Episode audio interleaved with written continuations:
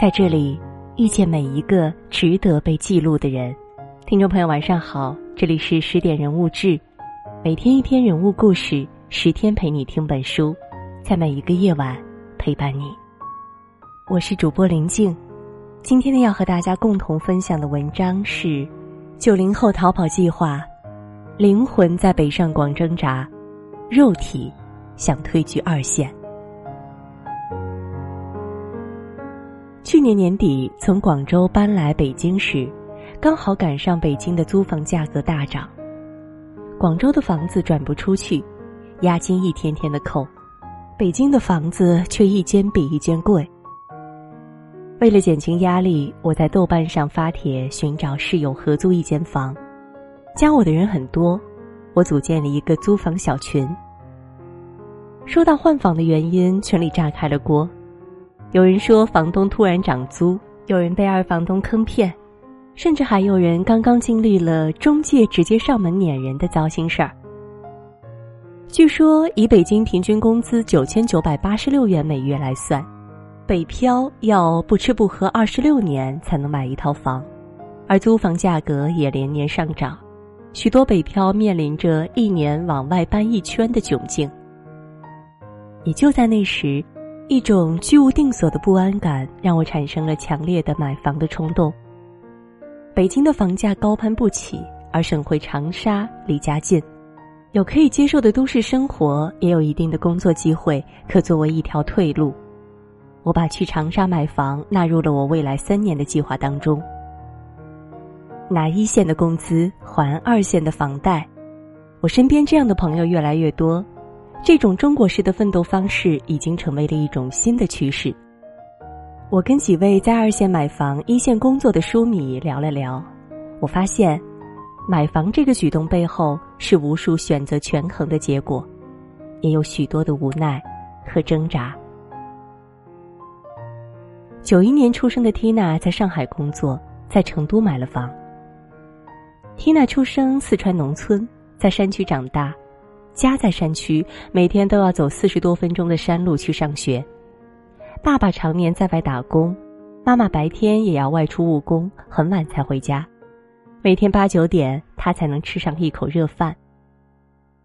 在城市扎根是他从小到大的理想，他想让自己的孩子出生在城市，可以坐公车上学，回到家就能吃上可口的饭菜。我跟缇娜一样，都是农村姑娘。做过留守儿童，我理解他对家的执念和对安定的渴求。两年前，成都的房子到手时，缇娜激动万分。在他的观念里，有房才有家。那一刻，他感觉梦想终于实现了。为了继续攒装修费，买房后的半年，他找了一份兼职。每天除了睡觉的八小时和上厕所的时间外，几乎都在工作。那半年，他省吃俭用，除了吃饭和坐地铁的钱，连买水果都不舍得。作为一个吃货，他戒掉了很多爱吃的东西，最大的奢侈就是吃一顿麻辣烫。半年攒了六万块钱的装修费，即使只是简装，他依然觉得超有成就感。而在上海的租房里，他却连宜家的家具也舍不得添置。缇娜大专毕业后就来了上海，在超市搬过货，住过地下室，睡过隔断间，跟电视剧里演的大城市青年一样，他也曾经在某个加班的凌晨，站在立交桥上，流着泪告诉自己，一定要在这有个立足之地，对这座城市燃起熊熊的征服欲望。现在他有了份正式的销售工作，月入上万。和上海的房价相比微不足道，但他依然希望有朝一日能在上海安一个家，能够成为一名精英女性。走进 CBD 的办公室，透过办公室的落地窗欣赏黄浦江美丽的风景。小李与缇娜一样，他们都是属于大城市的动物。十五岁初中毕业后，他就来了深圳。在流水线干了三年的苦力，十八岁成为了一名房产中介。二十岁挣了第一桶金后，他在长沙买了一套六十多平的小两居。找家里借钱凑首付的时候，他爸说：“你一个初中毕业的，去省城买房太不现实了。农村老家盖了房，以后还是得老老实实回来的。”来深圳之前，小李矮小瘦弱，在老师同学眼中毫不起眼，爸爸也极少肯定过他。如今的他每年收入两万，待人接物自信大方。他说：“是深圳的包容，给了没学历、没经历的他机遇和舞台，让他完成蜕变，实现自己的价值。而长沙的房子，即使回不去，那也是他努力的见证，给了他莫大的自信，让他向家人证明了自己，让他面对客户时也更加专业，更有底气。”对于深圳这座城市，小李用了“感恩”这个词。他爱这座城市，并想在这里安一个家。有了在深圳买房的打算后，他对未来的规划也更为清晰。他计划创业，并努力学习来弥补学历的短板。对他来说，房子就是他不断前进的动力。中房智库研究院曾经发布《二零一七年全国三十五个重点城市的房价收入比报告》，报告显示，深圳最高。二零一七年房价收入比为三十九点六四，上海为二十七点九八，北京为二十五点七。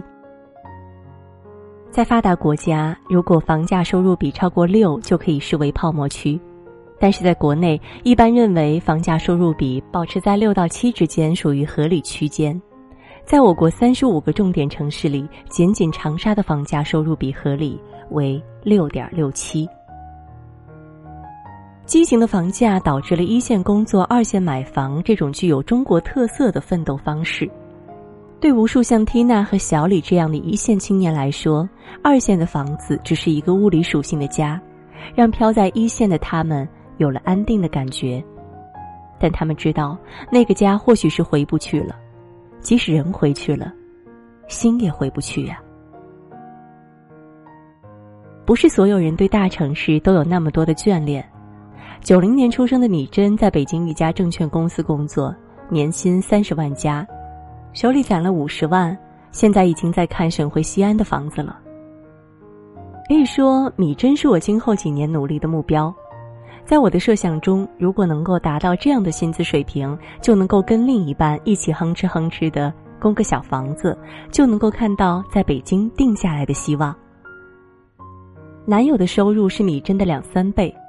他也曾像我一样设想过，但是未来不可预知，他并不想给对方太大的压力，也不想给自己太大的压力，并且一旦有了家，有了孩子，最坏的情况是有一方必须要辞职带娃，压力陡增，因为户口问题，孩子也很难以接受到优质的教育，这些都是非常现实的问题。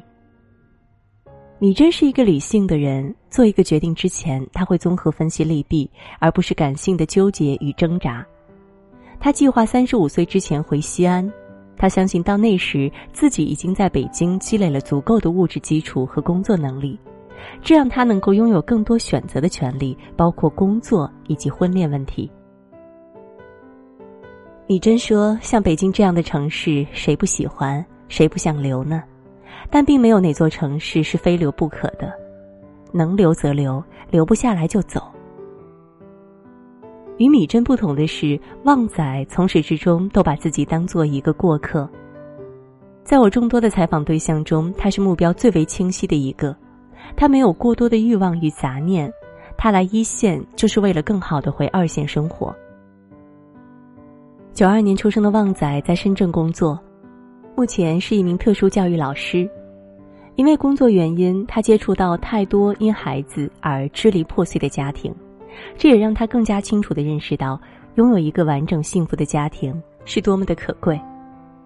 两年前，在父母的支持下，旺仔回到武汉买了房，他是真正的把这套房当做家一样看待。旺仔是一个传统的男生，在跟他的谈话中，他一直反复提到“家”这个字。我问他对家的定义是什么，他说不一定有房才有家，家是一个让我们懂得什么是生活，什么是爱的地方。你理想中的生活是怎样的呢？对所有的采访对象，我几乎都问了这个问题，但只有旺仔能够迅速且具体的回答我：他的理想生活就是，等三十岁之后，在深圳积累了一定的经验，回武汉找份月薪近两万的工作，然后找一个女主人，一起装修现在的房子。厨房一定要是装修最豪华的，每天能在家里吃两顿饭，早餐和晚餐，还要有一个家庭影院，吃了饭跟老婆孩子看看电影、散散步，能够看着孩子慢慢成长。你理想中的生活是怎样的呢？其实，在问别人之前，我自己也没有答案。当生活被各种焦虑占满之后，往往忽略了这个问题。前不久在北京工作了大半年的我，回家休了十几天的假，中途在长沙停留了几天。长沙的发展速度已经超乎了我的想象。短短一年没来，这里四处都在拆旧建新，许多新楼盘拔地而起。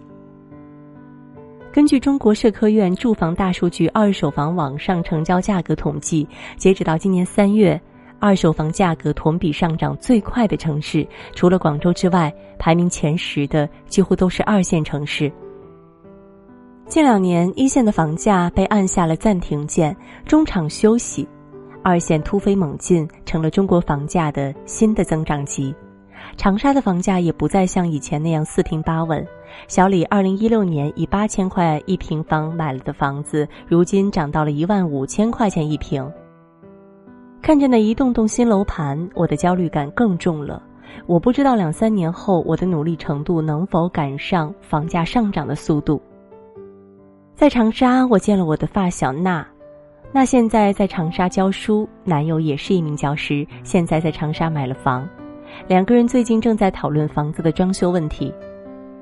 那跟我说：“你也别在北京漂了，多辛苦啊，早点回长沙。你看我们这帮同学朋友都在这儿，多亲切呀。你说你再漂个五六年，回来都快三十岁了，到时候找工作找对象都难啊。”那的话让我清醒的认识到。几年后，我回到长沙这座城市，不一定容得下我。而北京呢？北京城市总体规划二零一六年到二零三五年中明确，二零二零年北京常住人口规模必须在两千三百万以内。能否成为这其中之一呢？户口与房子就是你的入场券。我想起了从广州搬来北京之前，老大给我发的微信。他说：“我是属于大城市的动物。”是的，我迷恋这里青春亢奋的气息和多元的文化，这对我来说有着难以抵挡的诱惑。公司的对面是望京 SOHO，这是望京的地标。这个巨大的巨型建筑能够容纳数万人办公，汇聚了大大小小许多的互联网创业公司，是北京加班排行榜前三的办公大楼。在许多个加班回家的夜晚。我都能看到那栋大楼不灭的灯光，那里有着中国最前沿的速度，有着全北京甚至是全中国睡得最晚、最不安分、最拼的一群年轻人，也有着许多优秀的创业者和优质的纳税人，他们在用税收为这座城市做着贡献，也在创造自己的价值。是人赋予了城市魅力，人是这座城市的财富。正因为有这样一群人，这座城市才能充满活力，才能吸引更多的人前来。我们把青春和健康都给了这座城市，但这座城市给了我们什么呢？我们又想在这座城市身上获取什么呢？在这次的采访中，几乎每个人我都问了这个问题。有人回答金钱，有人说家，也有人说经验和格局。答案不一而同。但想清楚这个问题非常重要。城市很大，可以装下我们所有的欲望和焦虑；城市也可以很小，只要你的目标足够明确。我不知道我的努力能不能赶上房价上涨的速度，但我知道，作为一个年轻人，我们的激情不能比房价率先崩溃。亲爱的朋友，今天的文章分享到这儿就结束了。想听到更多的人物故事，欢迎关注微信公众号“十点人物志”。从来不是他不是谁的王子，讲不出煽情的字，在喧嚣的王国，守护自己的寂寞。门外惊心动魄，门里我泰然自若。这一路走来，说不上多辛苦，庆幸心里很清楚，是因为还有那么，执着这段旅途。这一路走来，还忍得住孤独，一个人聊胜于无，在滚滚浊世，绝不把梦交出，尽管过程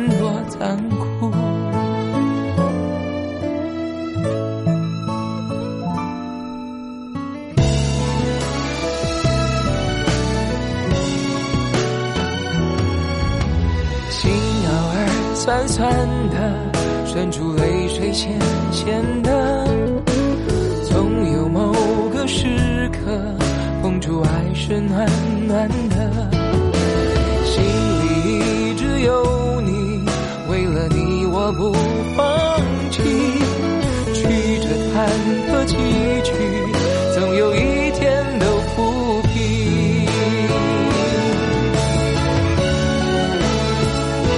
这一，说不上多辛苦，庆幸心里很清楚，是因为还有那么一点在乎，才执着这段旅途。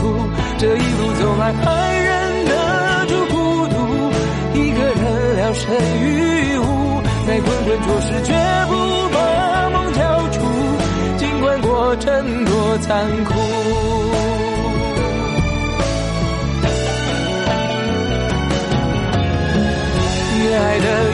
手无策，越痛的越铭心深刻。谁来了，谁走了，谁在天地间不舍？